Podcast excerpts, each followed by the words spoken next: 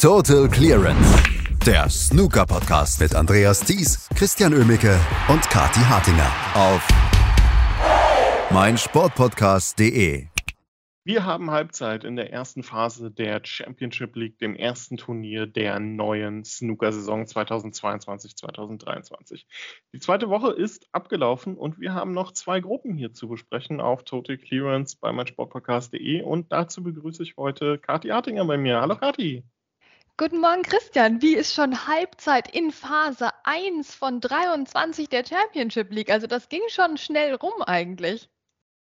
Ja, schnell ist, schnell ist relativ, glaube ich. Ne? 16 Gruppen haben wir bisher gesehen. Ähm, das heißt, wir kennen jetzt auch 16 Spieler, die es in die zweite Phase geschafft haben. Und ich glaube, gestern haben sich zwei Spieler durchgesetzt, die wir da nicht erwartet haben. Wir müssen natürlich mit dem deutschen Spieler, mit Lukas Kleckers anfangen und können das, glaube ich, sehr, sehr schnell abhaken. Denn Lukas Kleckers erwischte gestern alles, nur nicht gerade einen berauschenden Tag. Ja, das war echt überhaupt nichts. Also am Schluss stehen hier null Punkte für Lukas Kleckers in Gruppe 23. Klar war das keine einfache Gruppe. Joe Perry am Start, Andrew Higginson am Start, Elliot Slester am Start.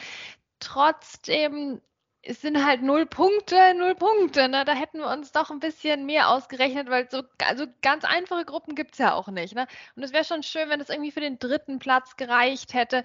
Irgend sowas. Aber am Ende des Tages steht hier tatsächlich nur ein einziger gewonnener Frame überhaupt. Das war gegen Elliot Slester. Ähm, also er ist mit 0-3 raus gegen Andrew Higginson, der im Moment Amateur ist, wohlgemerkt. Der ist äh, mit 0-3 raus gegen äh, Joe Perry und dann eben, ja, 1 zu 3 gegen Elliot Slesser. Das äh, war keine überzeugende Vorstellung von Lukas Kleckers. Also so den, den Schwung aus der Q-School haben wir jetzt hier nicht gemerkt. Das kann man einfach nicht anders sagen. Genau, leider keinerlei hohe Breaks. Ne? Ich glaube, er hatte einen Highbreak von um die 30. Ähm, und dieser eine Frame-Gewinn, den du angesprochen hast, zudem musste man ihn sogar zwingen. Ich habe das Match gegen Elliot Slesser komplett gesehen. Ähm, da lief sehr wenig zusammen bei Lukas und in dem Frame gegen Elliot Slesser, da hat ähm, Slesser am Ende eine tolle rote gelocht auf die Mitteltasche und die weiße fiel ihm dann, sodass er Snooker brauchte. Und danach hat Lukas dann noch grün als Flug gelocht. Also zu diesem Frame musste man ihm dann noch ähm, verhelfen. Also das ist jetzt wirklich kein guter Saisonstart, der Selbstvertrauen bringt. Nee, überhaupt nicht, ne? Und auf Platz 4 gehst du halt auch ohne Preisgeld raus. Ähm, du hast jetzt, ja, du, du hast einen halben Frame gewonnen, sagst du schon ganz richtig, Christian. Also wir müssen eigentlich ein bisschen was abziehen noch für den Frame. Das ist so ein bisschen wie in der letzten Saison. Das ist schade. Also wir, wir, warten natürlich alle auf den Schwung. Jetzt dürfen wir auch, hey, einen Tag Championship League wieder nicht überbewerten. Das ist auch nur Gruppe 23, nicht das Viertelfinale von irgendeinem Weltranglistenturnier, ähm, sondern es ist halt irgendwie noch diese Sommerveranstaltung. Also wir wollen das jetzt auch nicht zu hoch hängen. Aber wir sind halt rausgegangen aus der letzten Saison und haben gesagt, ja, super cool, dass er sich wieder qualifiziert hat, aber wir wissen auch, dass mehr kommen muss, damit das klappt ohne die Q-School über die nächsten Jahre hinweg. Um, und da sehen wir im Moment jetzt nicht ganz so viel von. Aber es war eine interessante Gruppe. Ich meine, Joe Perry ist selbst nur auf Platz 3 gelandet. Ja, also das äh, ist auch ein Fingerzeig gewesen von Andrew Higgins dann auf jeden Fall.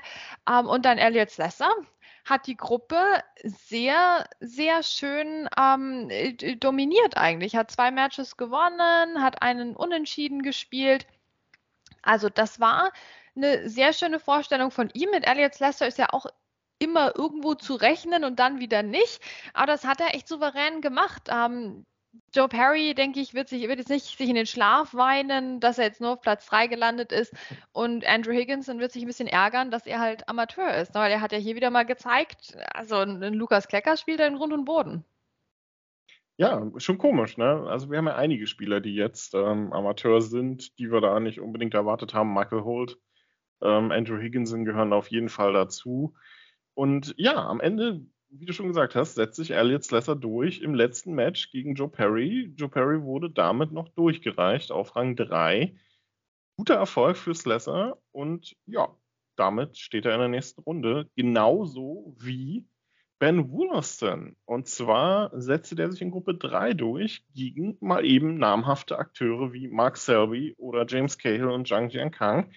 Ähm, es war die, die Austragungsort ähm, Nachbarschaftsgruppe, sage ich mal, der Leicester Club, wie wir gestern schon festgestellt haben, und Leicester erneut als Ort und nicht als Aktivität meinen. Ähm, ben Wollaston, Mark Selby, das hat schon Spaß gemacht gestern. Beide mit sehr ja, durchaus flüssigem Spiel, aber am Ende hatte ich das Gefühl, es setzte sich der spielfreudigste Spieler des Tages durch. Ja, schon, oder? Also Ben Wollaston war, war in Spiellaune gestern. Absolut. Ich meine, was der dann am Schluss noch für Clearances rausgehauen hat, also dieses Spiel gegen Mark Selby war für mich bisher das Highlight der Championship League. Und dass er sich da echt in dieser Gruppe durchgesetzt hat, also ganz ehrlich, wenn wir mal vorher hätten ein Ranking aufstellen müssen, ne? wer wird in der Gruppe wo landen. Also ich glaube, nicht wenige Leute hätten Ben Wollaston hier auf den vierten Platz gesetzt, oder? Ähm, und er hat sich jetzt hier so schön durchgesetzt. Wie gesagt, mit, mit diesem tollen 3 zu 1 dann noch gegen Mark Selby musste sich den ersten Frame erkämpfen ähm, und, und dann noch hier zum 3 zu 1 eben den, äh, den letzten Frame, also es war, es war ein, ein, ein Snookerfest und er ist auch auf, auf super viel draufgegangen. Ähm, klar hat er zwischendurch auch wieder brutal die Stellung verloren, wie es halt bei Ben Willers dann immer so läuft. Ja, er sieht ja auch manchmal nicht aus wie der spielfreudigste Spieler, weil er ständig die Stirn runzeln muss, weil wieder irgendwo der Spielball im Nirgendwo liegt. Ähm, aber das hat gestern alles sehr, sehr gut bei ihm funktioniert. Ne? 3 zu 0 gegen Zhang Jiankang. Ähm, und dann 3 zu 0 gegen James Cahill. Das, also das waren alles richtig schöne Matches auch.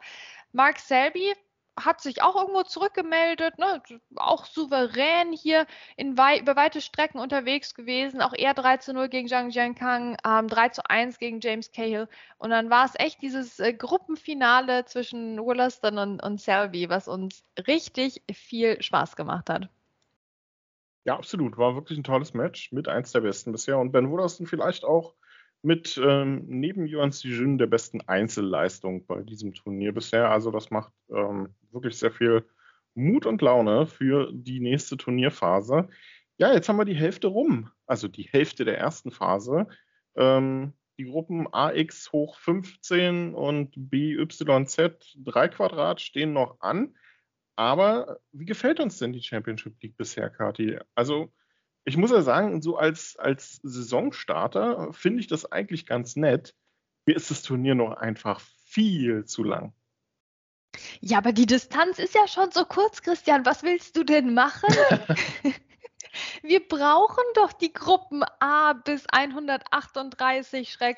138-2, ja? Das, das geht ja nicht anders.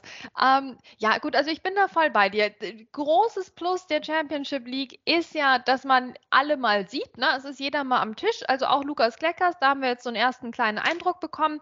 Äh, Contra natürlich direkt wieder, ja, es war jetzt halt auch nur so ein Tag in einer komischen Gruppe. Ähm, wer weiß, ob die überhaupt verstanden haben, ne, worum es beim letzten Match noch geht oder so. Ja, also ich bin mir nach wie vor nicht sicher, ob jeder Spieler zu jedem Zeitpunkt weiß, äh, wie seine Chancen stehen oder ihre Chancen stehen ähm, in der Gruppe. Aber das macht ja auch nichts. Ne? Das, das gehört irgendwo dazu. Die einen nehmen es sehr ernst, die anderen äh, nehmen es so mittelernst. Ich glaube, das, das macht wirklich den Charme des Turniers aus. Natürlich stimmt das. Ich meine, wir sind jetzt erst bei der Halbzeit von Phase 1. Also da kommt noch so viel auf uns zu.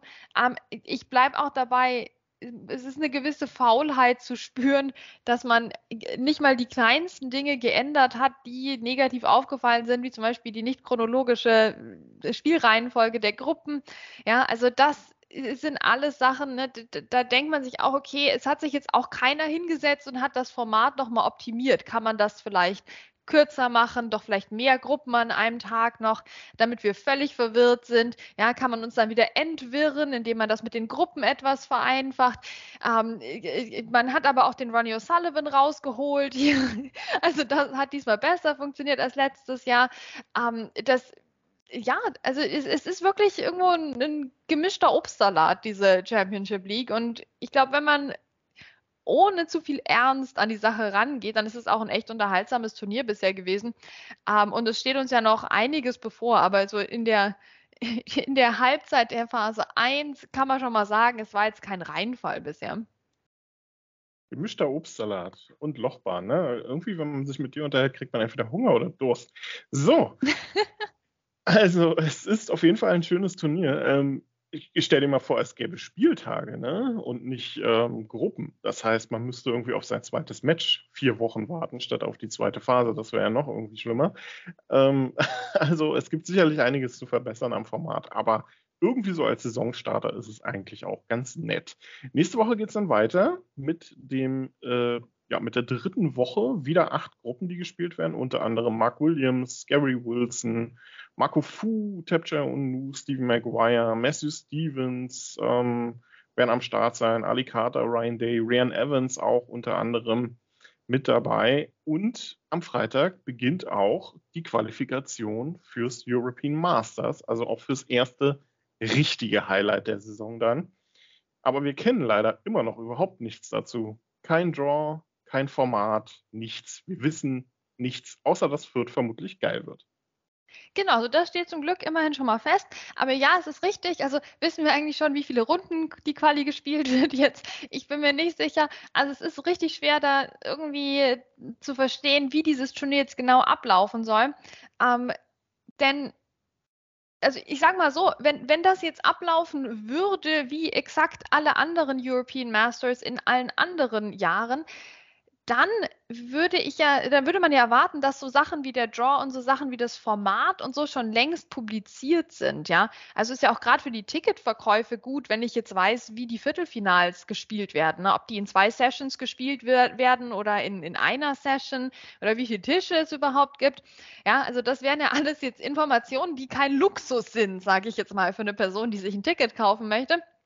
Aber irgendwie wird damit nicht rausgerückt und das ich, ich, will jetzt keine Verschwörungstheorien verbreiten hier, aber irgendwie weckt das in mir doch den Gedanken, dass, dass da irgendwie rumgedoktert wird an dem Format und dass wir ähm, vielleicht doch im Shootout-Format das European Masters spielen. Also wer weiß es oh denn? Bitte nicht, bitte nicht. Das wäre es ja nur wirklich. Also Shootout braucht kein Mensch, denke ich mal. Aber ähm, ja, wir warten drauf, was äh, das European Masters denn so hergibt. Ähm, wir drücken auf jeden Fall die Daumen. Und ähm, ich glaube, wir werden hoffentlich dann auch ähm, Lukas Kleckers dabei haben. Also eigentlich wäre es sinnvoll, wenn man sein Match als Held-Over-Match nimmt, zumindest aus der Quali dann raus. Ne? Also wenn man die Top 4 rübernehmen kann, falls es so laufen sollte, wie das European Masters im Februar ursprünglich hätte laufen sollen, dann wäre das doch eigentlich auch mal eine schöne Maßnahme für die deutschen Fans ja, jetzt kriegen wir schon immer keine Wildcards ne, und, und so. Das wäre doch jetzt echt eine, eine nette Sache, das rüber zu retten nach Fürth, dass wir wenigstens mal einen deutschen Spieler hier auch am Start haben bei dem Turnier. Ähm, ich glaube ehrlich gesagt jetzt im Moment nicht dran und wir müssen auch sagen, nichts an der Leistung von Lukas Kleckers hat bisher darauf hingedeutet, in diesem Turnier jetzt, also in der Championship League, dass das klappen würde mit der Qualifikation. Also unabhängig vom Draw eigentlich. Ähm, und deswegen bin ich optimistisch, weil bei der Q-School sind wir auch nicht mit dem Gefühl reingegangen, ja, die Leistung der Saison zeigt eigentlich, dass Lukas Kleckers hier zu den Favoriten in der Q-School gehört ne, und dass er eine richtig gute Chance hat, sich durchzusetzen, hat er trotzdem gemacht, ja. Also vielleicht ist es das, was er braucht, jetzt hier die Championship League vergeigen und sich dann für Fürth qualifizieren oder wenn die Qualifikation eben rübergerettet wird nach Fürth, dass er dann dort gut spielt. Also wenn die Taktik aufgeht, dann, dann Chapeau, ne. Ähm, aber im Moment ne, müssen wir jetzt einfach uns an den Fakten orientieren argumentieren und das war ein miserabler Saisonstart von Lukas Kleckers gestern. Aber, Christian, das Schöne ist ja, in Fürth werden wir Spaß haben, egal wer da am Tisch steht. Ähm, und das wird ein richtig cooles Turnier, auch egal wie das Format wird. Ähm, ich hoffe für dich, dass es nicht das Shootout-Format wird. ich hoffe für mich, dass es das Shootout-Format wird. Das fände ich nämlich sehr lustig mit so einer Kugel Eis in der Hand. Ähm, und ja, alles andere wird sich irgendwann finden. Ich denke, der Draw wird veröffentlicht, ja, einen Tag bevor die Qualifikation startet. Ich meine, alles andere wäre auch Luxus, braucht kein Mensch. Komm, jetzt entspannen wir uns mal. genau, so muss das laufen. Äh, wo ist eigentlich Mike Dunn hin, der immer so schön die, ähm, die, die Draws ein oder zwei Tage vorher geleakt hat. Ne? Das waren noch Zeiten, als man das noch hatte. Jetzt ist ein bisschen viel Geheimniskrämerei auf der Tour, müssen wir halt mit klarkommen. Aber wir haben ja auch erstmal Championship League. Über Fürth werden wir uns zu gegebener Zeit dann natürlich auch nochmal unterhalten. Nächste Woche geht es weiter mit der Championship League und das hört ihr dann natürlich auch hier auf Total Clearance bei meinsportpodcast.de. Total Clearance, der Snooker-Podcast mit Andreas Thies und Christian Ömicke auf meinsportpodcast.de.